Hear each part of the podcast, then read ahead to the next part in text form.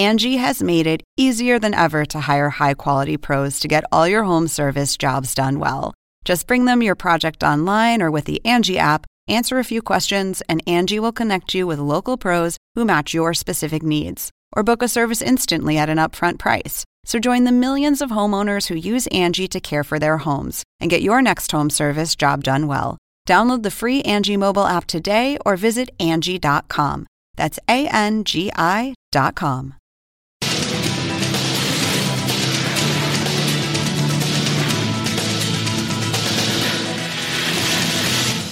Bienvenidos y bienvenidas a esta nueva edición de México Opina. Me da mucho gusto saludarles y desearles lo mejor para este 2020 que inicie de manera intensa en materia informativa, en política internacional. Eh, habíamos convocado una mesa, de hecho la hemos convocado para analizar la posición de México ante el mundo, un año de la administración de Andrés Manuel López Obrador y cómo va eh, un poco el diseño de la política en materia de relaciones internacionales. A propósito también de una reunión que se realiza año con año en México con cónsules y embajadores y que se está realizando esta precisa semana aquí en México. Pero pues los acontecimientos están a la orden del día y creo que mandan un poco el rumbo de la discusión de esta, de esta tarde. Eh, la situación Irán, el conflicto con Estados Unidos, aparentemente llega a relajarse, según la información que tenemos hasta hoy, aunque pues hay muchas preguntas que quedan en el ambiente. Me da mucho gusto saludar en esta mesa a Daira Arana, internacionalista e investigadora. Daira, gracias por estar con nosotros, bienvenida. Hernán Gómez, internacionalista y analista político, también ya eh, eh, colaborador de aquí, gracias Hernán. Rafael Fernández de Castro, director del Centro de Estudios para México y Estados Unidos. Rafael, un gusto tenerte nuevamente aquí. Y Francisco Franco, consultor y catedrático en la Ibero, experto en seguridad internacional. Gracias por estar con nosotros. Bueno, creo que podemos combinar los dos temas, un poco México ante el mundo, la política mexicana, ya el presidente se ha referido también a la posición que México mantendrá en el conflicto en el Golfo Pérsico, de no intervención, eh, de llamar al diálogo y a la solución de los conflictos por la vía pacífica. ¿Cómo estamos empezando el año, Rafael? ¿Cómo te va? Bueno, un año eh, muy complicado en el panorama internacional. Yo diría, lo importante en el año para México es la elección en Estados Unidos. Yo creo que es un tema de la mayor importancia. Eh, se juega mucho el mundo. Nosotros no votamos, deberíamos de casi de votar porque lo que sucede el próximo 3 de noviembre en Washington, digo, en Estados Unidos va a ser importantísimo porque, bueno, pues... Eh, eh todo indica que se puede reelegir Donald Trump y este cuatro años más de un presidente que está socavando la democracia en los Estados Unidos va a ser realmente eh, duro para Estados Unidos y duro para un vecino como, como México. Ese es un tema de la mayor importancia. Yo te diría el tema de Centroamérica, el tema de lo oímos, digamos, en el discurso del canciller ayer, digamos, el tema realmente para México, en el mundo, está, es, yo siento un México muy encasillado en nuestro continente, veo pocas ambiciones eh, internacionales. Eh, se habló poco de África, se habló un poquito de, de, Europa, muy poco de Asia, yo siento un México muy, digamos, además manejando una política exterior con la mano derecha Estados Unidos y con la mano izquierda América Latina, y, y no se hablan demasiado las dos manos. Yo te diría, los resultados han sido buenos con Estados Unidos porque ha logrado, el presidente López Obrador lo que se ha propuesto, no enfrentarse con Trump, no, no subirse al cuadrilátero con él y Trump a cada rato lo invita con sus groserías, con sus, este, eh, es un bully.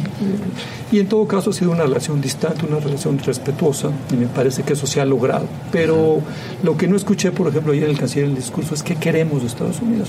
Digamos, habló del tema de las armas efectivamente necesitamos que haya menos contrabando de armas, pero digamos no vi una visión, ahí me esperaba un discurso de, qué quiere. Entonces siento una, una canciller, una política exterior de México no con mucha ambición, y así empezó el canciller diciendo, tenemos dos cosas muy importantes, una democracia consolidada y tenemos además eh, mucho respeto y tenemos, eh, nos va muy bien en las encuestas, mucho respaldo popular, lo cual es cierto. Y eso Trump respeta también, ¿no? El, respaldo popular. Pero, digamos, se refirió mucho a que la mejor política exterior es una buena política, interna, que es la tesis del presidente López Obrador, que no la discuto, efectivamente, toda política exterior se basa en una política interna, pero lo que no veo es demasiada ambición y lo que no veo es hacia dónde queremos ir y qué va a pasar, que es lo que no están pensando si se reelige Trump, porque Estados Unidos este, va para otro lado el mundo que conocemos en la actualidad, este mundo de la posguerra, con ciertas instituciones este, neoliberales, va a pasar a la historia. Me parece que lo que acabamos de ver en, Irán es, eh, digamos, en este conflicto, en esta escalada con Irán, es Trump al desnudo, un Trump que no tiene estrategia, un Trump que ha roto los procesos de toma de decisiones en Estados Unidos, que no tiene realmente todo este aparato, no le hace caso a todo este aparato de, seguridad nacional, que no consulta, eh, que ya tiene, ha tenido, está en su cuarto consejero de seguridad nacional, este, y cada vez se rodea de gentes más, yes, señor presidente, como usted diga, señor presidente. Entonces, sí es muy peligroso porque en el contexto actual el presidente de Estados Unidos es demasiado poderoso por dos motivos. Y lo vemos en el contexto justamente de la seguridad internacional. El primero, por los desarrollos enormes que ha habido en, la tecnología de armamentos. Ahora un presidente de Estados Unidos puede cazar a quien sea en el mundo, literalmente. Lo acabamos de ver en Irak, cómo acabaron con todos estos enemigos de Estados Unidos. Y tienes además todas las prerrogativas que le dio el Congreso al presidente de Estados Unidos después de los atentados terroristas del 2001. Una combinación funesta cuando tienes un agente como Trump, macho, eh, que sí está pensando mucho en su reelección, pero la verdad desconoce, no le gustan los procesos, aborrece los contrapesos. Entonces me parece muy peligroso y me parece que lo que se juega el mundo con la reelección de Trump el próximo 3 de noviembre es de enorme importancia.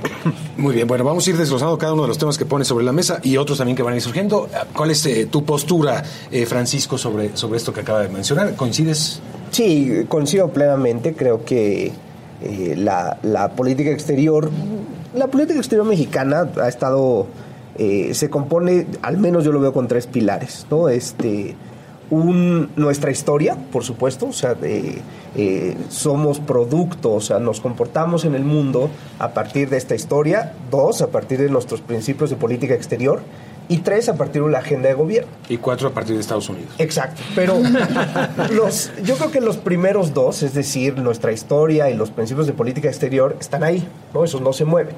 Lo que se va moviendo es la agenda de gobierno de cada sexenio. Y pues a veces somos más propositivos, a veces miramos solamente para adentro. Eh, o sea, con esa parte vamos, es como nuestra parte variable de la política exterior. Eh, yo creo que este gobierno eh, no coincidiría plenamente, no es, no, así, no es muy ambicioso en temas de política exterior. Desafortunadamente, porque pues estamos parados, México está parado en el único continente que cruza de norte a sur, ¿no? y estamos en el medio eh, tenemos una posición geopolítica privilegiada donde tendríamos que estar jugando un papel mucho más preponderante con las otras dos cosas que son fijas, con nuestra historia y con nuestros principios de política exterior. Pero creo que tendríamos que ser mucho más propositivos a los retos geopolíticos. Es decir, no podemos hablar, no hablar de Irán, por ejemplo. No podemos eh, no hablar de eh, profundizar en los temas eh, bolivianos. O sea, no podemos no, alejarnos de esa parte porque, eh, pues, creo que, creo que, no sé, a diferencia de lo que piden ustedes, pero creo que muchas veces nuestra política exterior ha estado muy basada en la parte interna. ¿no? en el núcleo territorial, o sea, en los dos millones de kilómetros cuadrados que tenemos en tierra, pero se nos olvidan que tenemos otros tres que son en el mar y que nos tenemos un país bioceánico podemos ver hacia los dos lados, entonces que tenemos, tendremos que ampliar una visión mucho más, hacer una visión mucho más estratégica a partir de intereses nacionales. bueno, vamos a hacer una pausa y regresamos con la opinión de Dalia y, también de. Volvemos a seguir.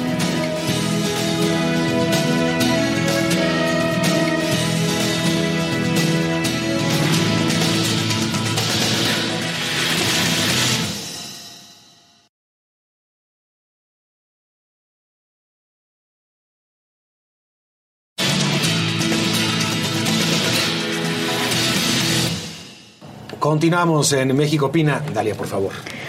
Pues coincido, creo que no tenemos muchos puntos de divergencia en esto, pero sí creo que esta parte donde tendremos que retomar el liderazgo que debe de tener México en los asuntos internacionales. Eh, no solamente tendría que ir en el tema de posicionarse sobre diversos temas, sino también en retomar justamente esta historia y estos principios de política exterior que ya están marcados en nuestra legislación para empezar a tener una agenda un poco más propositiva respecto al cumplimiento del el derecho internacional.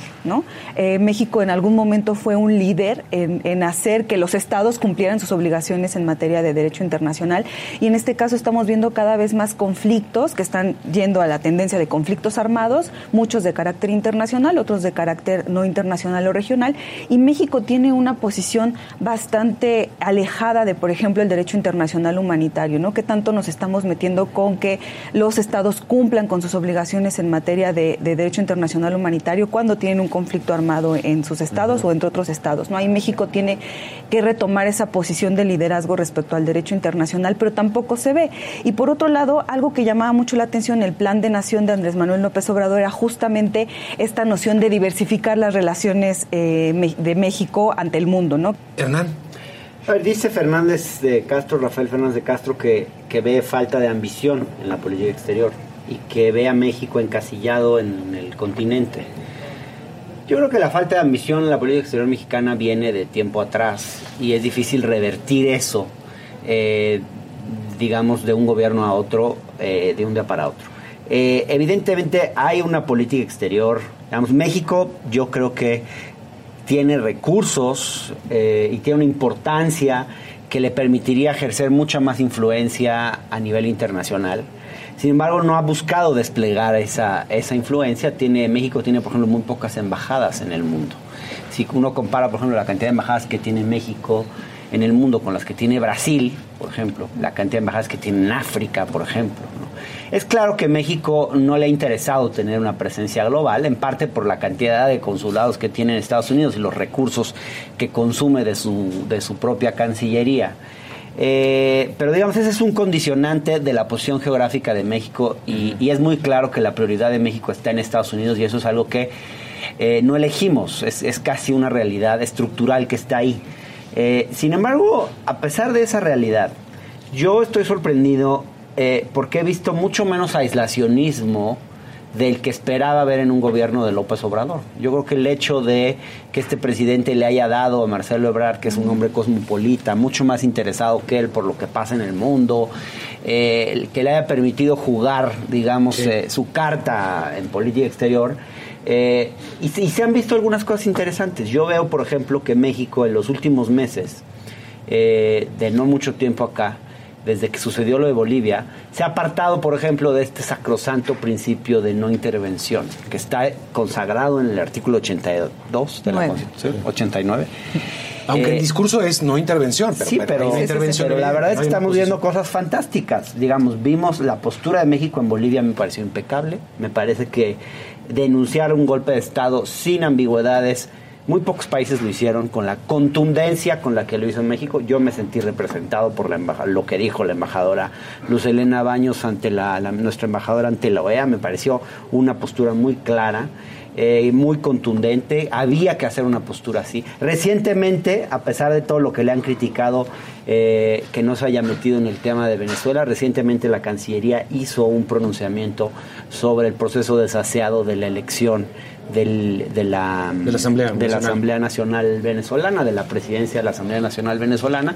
Y ahí estamos viendo una política exterior mucho más activa, mucho más presente en la región. Entonces dice Rafael Fernández de Castro, estamos encasillados en la región. Bueno, ojalá, ojalá, y, y si agarramos el continente y decimos, bueno, nos vamos a concentrar nuestras prioridades de política exterior aquí, pues ya ganamos mucho. O sea, si tenemos, obviamente, Norteamérica como prioridad, que eso es inevitable, pero luego el continente, pues toda América Latina, como una prioridad de política exterior, yo me daría por bien servido para estos años. Ahora, Rafael, creo que se refería un poco, déjame te interpretar. No, no, no, a, las oportunidades que ha tenido el presidente también de, participar en foros internacionales como la Asamblea General de Naciones Unidas, donde tenía la oportunidad de enviar un mensaje, o, el G20, por ejemplo. Vamos a presidir el Consejo de Seguridad.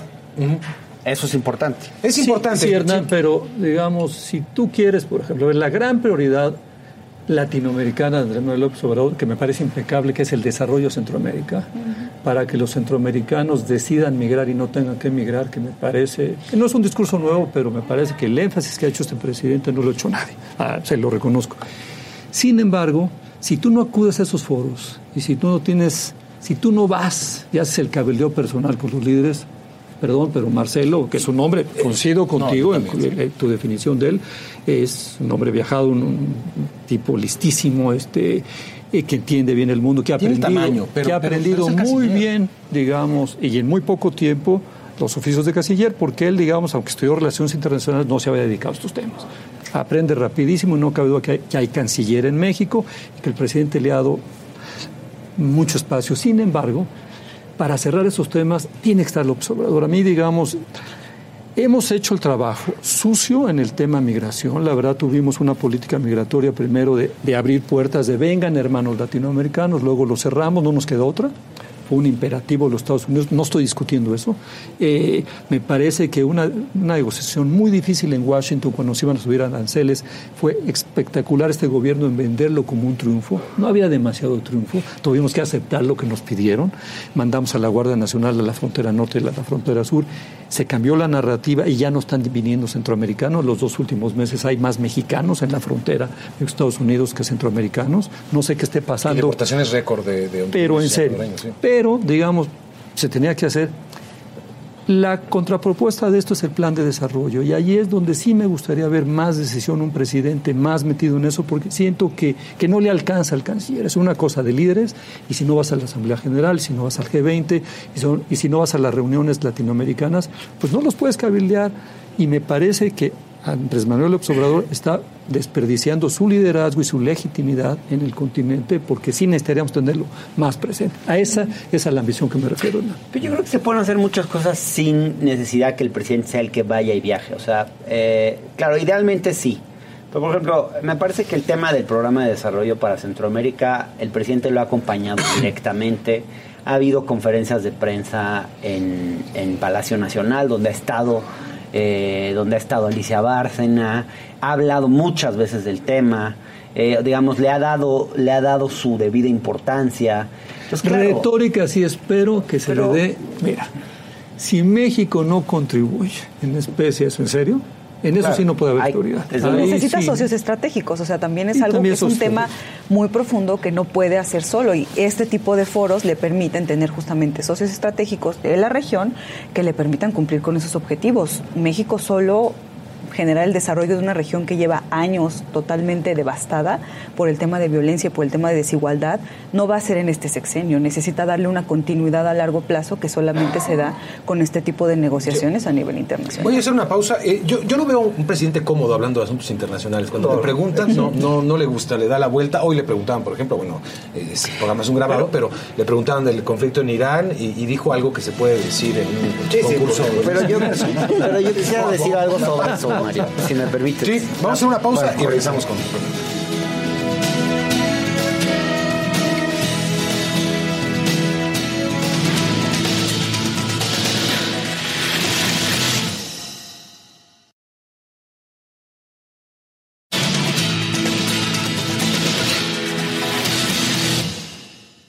Bueno, Hernán, tenías la palabra. No, simplemente eh, decir que el, el, hecho, yo, yo, yo lo que veo es que este presidente ha ido evolucionando en su discurso sobre los temas internacionales. Empezó muy mal, siempre diciendo, repitiendo esta idea de que la mejor política exterior es una buena política interior, que yo creo que tiene parte de cierto y tiene parte que yo no comparto, porque me parece que la política exterior también tiene una dimensión propia. Pero en fin, eh, empezó diciendo esto y ha ido viendo y entendiendo, y yo creo que el propio canciller lo ha ido convenciendo, de modificar sus posturas, de, hablar más, de opinar más de temas internacionales.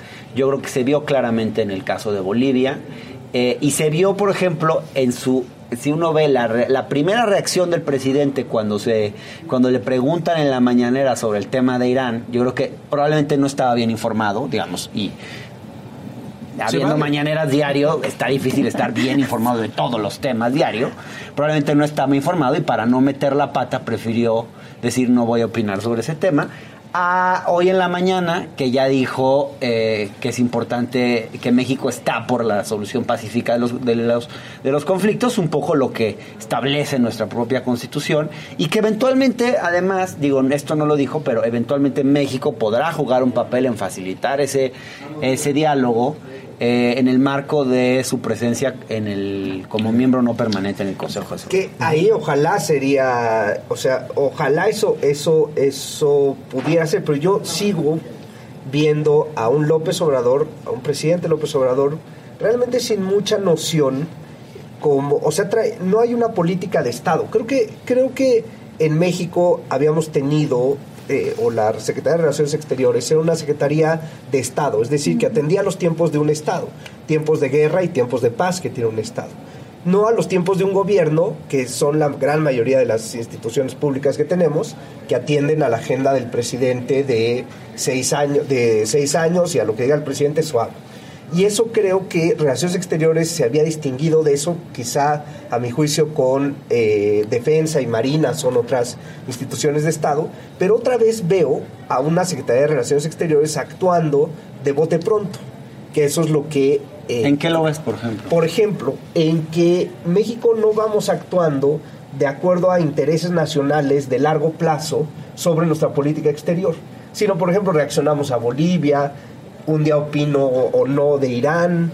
Eh, es decir, me siento alejado de ese contexto. Pero, tú, yo no estaría de acuerdo contigo. Que ¿eh? comes y te vas de Fox era parte de una política exterior de Estado no, no, no, así. Se empezó a destruir la política No, fue un descuido de su canciller. Exacto, yo, yo creo que la política exterior... Dejó que hablar el presidente.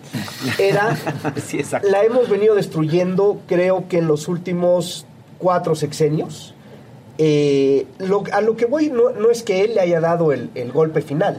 Creo que él continúa con la misma política exterior deficiente, eh, viendo nomás hacia la parte norteamericana, viendo muy poco a Latinoamérica, viendo muy, lo decías muy bien, viendo muy poco a África, viendo muy poco a Asia. no, pero, yo, no, yo no estudié relaciones internacionales, pero sí les pregunto, ¿cuál, es la, ¿cuál debe ser la política exterior de un país? ¿Defender los intereses de ese país al exterior? Desde luego. O abogar por, por, la paz en el mundo. Pero, defender los intereses nacionales en el mundo. Pero decir que el presidente, que el canciller o los últimos cancilleres no han sido cancilleres del presidente, no es cierto. A ver, la verdad de las cosas que en México, con el sistema presidencialista que tenemos, me tocó vivirlo con Felipe Calderón. Eh, el canciller es del presidente. A diferencia de Estados Unidos, en donde el peso de la burocracia hace que, por ejemplo, el secretario de Estado, que con Trump es una cosa distinta, porque general el secretario de Estado trae todo el peso de su burocracia y a la hora que se sienta allí en Foggy Bottom, empieza realmente a leer los memos y, como que se vuelve secretario de Estado. Y por eso en Estados Unidos hay toda una oficina de la Casa Blanca que es la que le responde al presidente.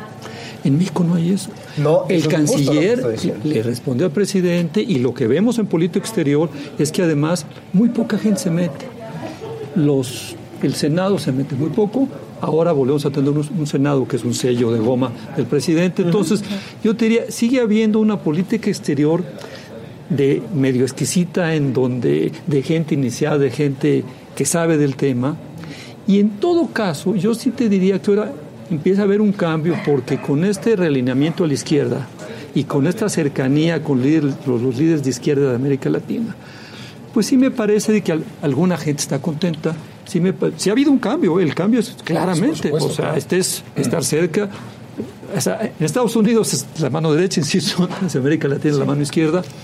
Lo que decías de Bolivia me parece bien, un poquito excesiva las fiestas a Evo Morales, porque no era ningún héroe, y en todo caso me parece que en esas fiestas a lo mejor descompuso el escenario interno y dio para que mucha gente, porque fue un debate muy fuerte interno, muy agrio, eh, el PAN quejándose demasiado de estas cosas, o, del trato que se le daba, el gasto que se le dio. No me meto al trasfondo. ¿Pero qué te refieres con excesivas las fiestas, Rafael? Porque la lo recibimos condecoración se la dio. Lo, recibimos como un héroe. No era necesario. Hacemos una pausa y regresamos con más aquí en México.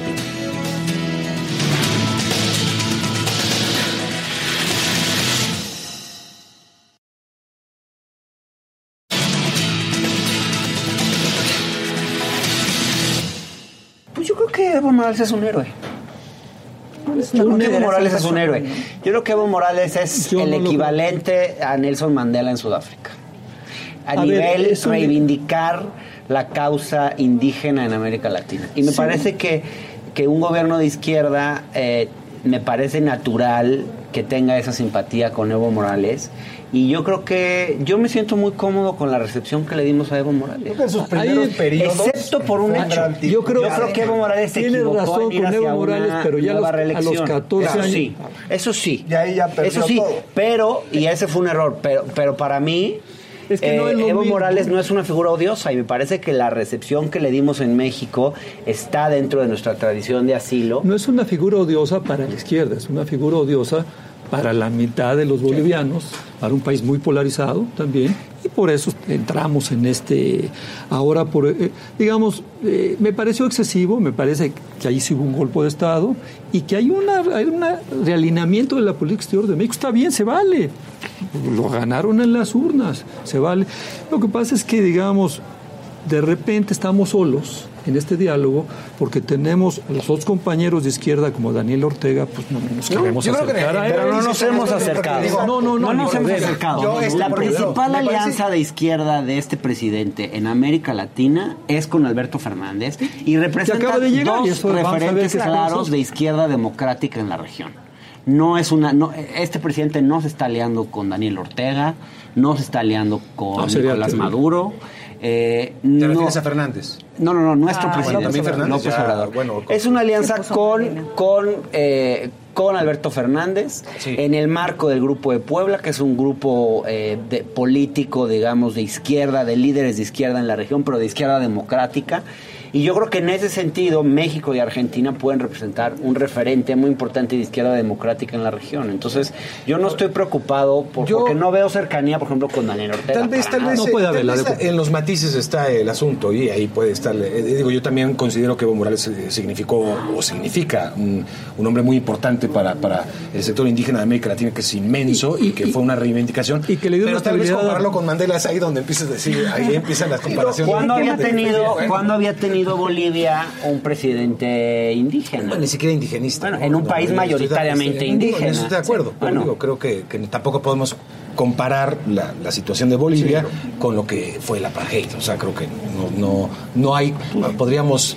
Yo creo que en varios países de Pero América sí Latina están- vivimos regímenes de, Sí, de la verdad, el clasismo. no, sí. Sí, o sea, el racismo, la Y desigualdad. lo vimos ahora cuando que regresó la Biblia a. Y, No, y yo creo y hay- que muchas de las Y hay un reacciones Evo Morales en, en sus primeros México periodos a lo- al último, o sea, y, y en su Sí. intento por quererse renovar, ahí sí decías Evo Morales, no por favor, ¿no? O sea, eh, estás yendo como contra todo lo podríamos como todo lo podríamos construiste. cuestionar por ejemplo el hecho de que Nelson Mandela haya adscrito a un programa neoliberal de manual cuando fue presidente de, de Sudáfrica. Bueno, y no no le quita a Nelson una- Mandela el tamaño de la figura que es. Yo sí creo que, que Evo es es una figura histórica en América Latina Eh, yo también que va a coincido, pasar a la coincido. historia en términos más o menos parecidos a los de Nelson Mandela en- en Bueno, pero al final enfocándonos en el papel, digamos, de México en todas estas circunstancias, eh, creo que al final el, el- lo que sucedió en ese momento particular, en esa coyuntura en particular, creo que el papel que tomó México fue interesante porque asumió un liderazgo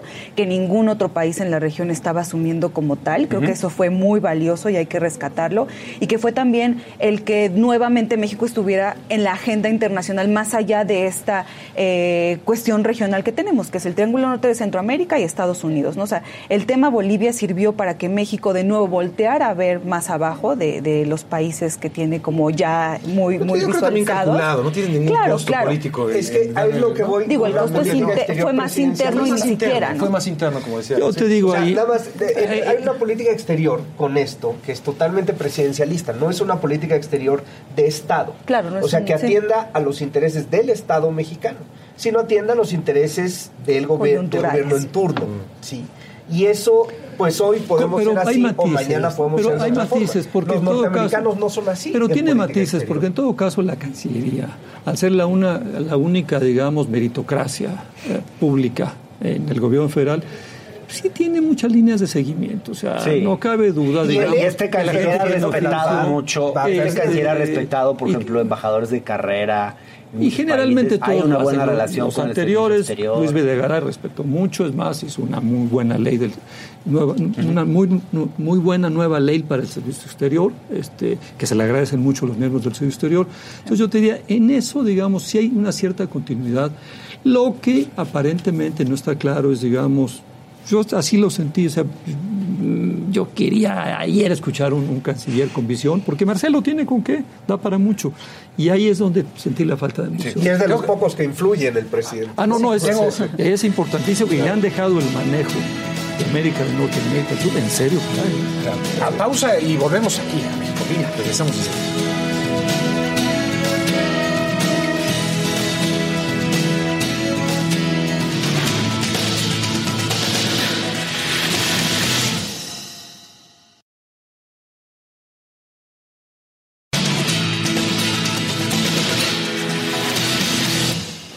Bueno, estamos llegando al final, pero eh, todavía nos queda un poco de espacio.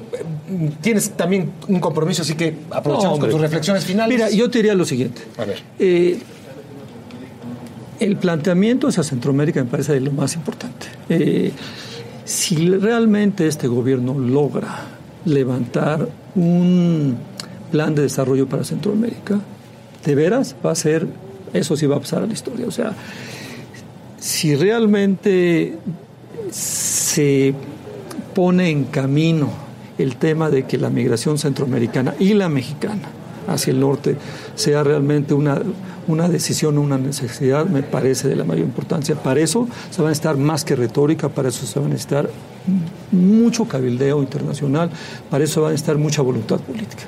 A mí me parece que ahí tenemos, ese es uno de los marcadores que hay que ver, si lo logran, mis respetos, eh, hicieron un logro histórico y ahí sí me parece que lo tiene en el corazón Andrés Manuel López Obrador. Lo que quiero ver es que realmente haya resultados. Eh, y que me parece que es el tema del sexenio. Hay muchos temas, todo el tema contra la pobreza, todo el tema, digamos, eh, de la anticorrupción, que tiene el corazón bien puesto, lo que necesitamos ver son resultados, me parece que no ha llegado, y en el tema de política exterior, eso es. Ahora bien, ahí no mandamos, me parece que es muy importante que tengamos un plan. ¿Qué vamos a hacer con Trump o sin Trump? Este, el escenario con Trump. Y me parece, digamos, que lo que sí veo poco y no se habla, y que es un tema que se tendría que estar hablando mucho de cierta diversificación. Hay que buscarle, porque en un Estados Unidos con cinco, con cinco más años de Trump, la verdad tendríamos que buscar seriamente otros, otras veredas internacionales. Va a ser una relación muy difícil, va a ser un Trump que no va a tener que no va a tener ataduras, este que va a ser digamos eh, va a destruir muchas eh, eh, instituciones y muchas tradiciones estadounidenses y la verdad las cosas México tendría que estar muy preocupado y el presidente López Obrador tendría y Marcelo Ebrard que estar pensando digamos en ese escenario Trump segundo periodo, ¿cómo le vamos a hacer? Ojalá y lo discutamos, ojalá y se discuta. Este, es muy posible. Es muy posible, es muy posible la, la campaña demócrata, Mario, está borrada del mapa. Nadie lo está Sí, me parece un comentario. Sí, claro.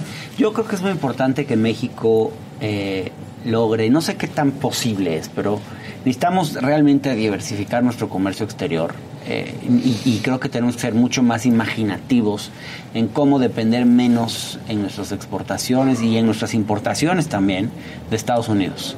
Eh, me parece que no hemos hecho ese esfuerzo todavía y que si algo ha puesto en evidencia Donald Trump es que, bueno, hace mucho yo creo que el que la dependencia que tenemos de Estados Unidos no es sana. Digamos, hay, hay otros países que también dependen mucho de otro o de un, de un segundo país, pero en el caso de México creo que esa dependencia es excesiva y que, y que tenemos que encontrar maneras de, eh, de diversificar nuestro comercio. Hay, ha habido, digamos, países que han sido exitosos en diversificarse, digamos, quizás por condicionantes históricas, pero vuelvo al caso de Brasil, por ejemplo. Eh, Brasil es un país con un comercio muy diversificado, aunque es, ha sido parte de su historia. Pero, eh, pero yo creo que eh, México tiene que esforzarse mucho más es cierto, el mercado estadounidense es muy yo creo Que pero, el, buen ejemplo hubiera estado al lado de Estados Unidos, muy difícilmente sería el Brasil que conocemos hoy. O sea, tienes al mercado más grande del mundo, pero veamos, por ejemplo, el buen ejemplo, Pero el buen ejemplo de la diversificación latinoamericana es Chile, no Chile Brasil. Y Colombia. Porque Brasil no exporta. Sí, tiene, digamos, exporta una, una, cuarta parte a América del Norte, una cuarta parte a Europa, una cuarta parte a Asia, un poquito más, y el resto, digamos, América Latina, pero no exporta. El caso es Chile. Ese sí es, digamos, un eh, un país que exporta mucho y sin embargo un país tan exitoso en tantas cosas internacionales internas ve los problemas que tiene, que puede ser, digamos, eh, en base a su propio éxito. Es decir, hay clases medias que están exigiendo reivindicaciones sociales, mejor educación, pero educación de calidad. Entonces, digamos, y, México tiene que complementar, ¿sabes? Porque es imposible que te compren la cantidad de automóviles que no compran pero, Mario, yo, yo, yo, diría, ojo con eso, porque empecé diciendo, estamos en un continente eh, el único continente que cruza de norte a sur. Estamos en medio. Si tú ves el mapa, somos el, tenemos el segundo punto más cercano con China. O sea, después de San Francisco lo tenemos nosotros. O sea, si quisiéramos diversificar, si quisiéramos ver hacia otros lados, podríamos hacerlo. Pero es un tema de geopolítica y es un tema que tenemos que empezar a entender. ¿Cómo podemos hacerlo? Yo creo que en la medida que tengamos mucho más eh, interés en el ámbito geopolítico, no solamente a nivel político, sino a nivel educativo. O sea, no tenemos tenemos pocas maestrías, o tenemos al menos yo conozco una que está en la Marina en temas de geopolítica, pero el resto no entendemos, entonces no estamos, no, no, pensamos que nuestra única opción es mirar hacia arriba.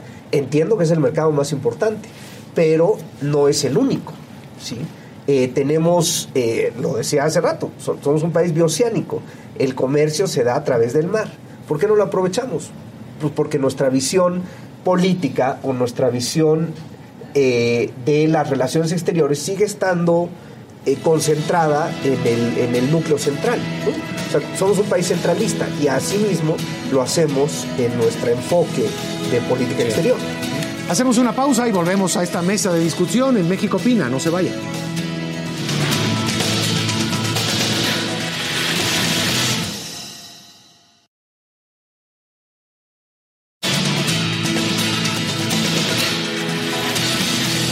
Quisiera terminar diciendo que una de las grandes críticas a la política exterior del periodo neoliberal que se le ha hecho a, México es justamente que centra política exterior con los temas económicos. ¿no? Entonces, creo que esto también es una buena oportunidad para recordar que economía no es política exterior, sino que la política exterior es una diversificación de intereses y que México en este momento a nivel político al interior y también al exterior tiene una buena posición como para empezar a buscar otro tipo de intereses, empezar a generar de nuevo una política exterior de Estado que trascienda los y que obviamente nos permita tener un liderazgo no solamente regional, sino global en temas que son sumamente importantes y retomar y recordar a nivel internacional la importancia del cumplimiento de nuestras obligaciones en materia de derecho. ¿no? Creo que es algo que en esta coyuntura internacional a veces se nos olvida y México puede hacer algo al respecto. yo creo que no, es más, digo, perdón que me meta todavía en el tema de, creo yo también que la política exterior es una es, también eh, defender los intereses económicos también de un país como los Estados Unidos. Vaya, para eso utiliza su política políticos,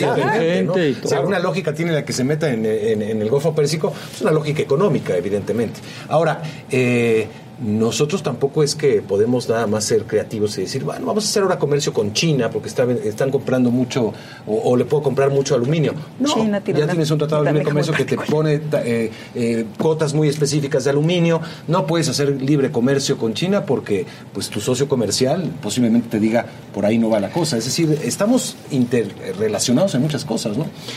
Una reflexión final.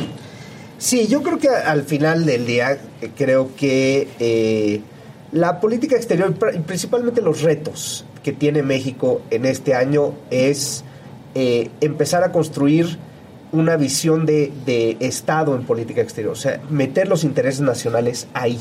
No, más allá de todo tiene que ver con economía, seguridad, todo tiene que ver con los intereses que tiene México, con eh, los intereses de nuestras empresas mexicanas en el exterior, con el interés de nuestros mexicanos en el exterior, y tendríamos que construirlo a partir de eso yo diría, superemos la fase de los siete principios de política exterior y empecemos a construir intereses nacionales. ¿no? que es como lo, las grandes potencias llevan a cabo su política exterior, no con principios de política exterior, porque eso solamente nos dice lo que queremos, pero no nos dice hacia dónde vamos, y eso es lo que tendríamos que construir. Hernán, ¿con qué te despides? No, simplemente creo que, em, a ver, el mundo está eh, cada vez más eh, globalizado, cada vez dependemos más de lo que sucede en otros, en otros países del mundo y que no podemos, México no puede no ver lo que sucede en el mundo, no podemos no tener una política exterior eh, y yo creo que un país como México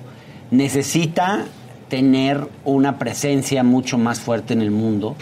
Y eso, de alguna manera, yo espero que este presidente se vaya convenciendo de ello. Me parece que poco a poco lo ha ido entendiendo y yo espero que se vaya dando cuenta y que al final del sexenio tengamos, eh, nos sorprendamos de lo que se avanzó en el tema. Y yo creo que puede pasar eso. Me daría mucho gusto, lo necesitamos, porque realmente, digamos, en un sistema presidencialista como el nuestro, si el presidente no está atrás de eso, es difícil que, logremos, por más que Marcelo, se va, se va de la Cancillería. ojalá no. Pero aunque se quede en la Cancillería, la verdad, sí se necesita liderazgo presidencial. el que eligió el pueblo mexicano, que tiene la legitimidad es Andrés Manuel. Y es el jefe de Estado. Pero, al final pero me gusta esta idea de que aprenda, porque efectivamente los presidentes evolucionan. Esta es una presidencia muy joven aún, entonces ojalá que le guste el camino y algunos viajecitos en Pero el tiempo pasa rápido. Gracias por su compañía y lo esperamos el próximo domingo. Que pasen excelente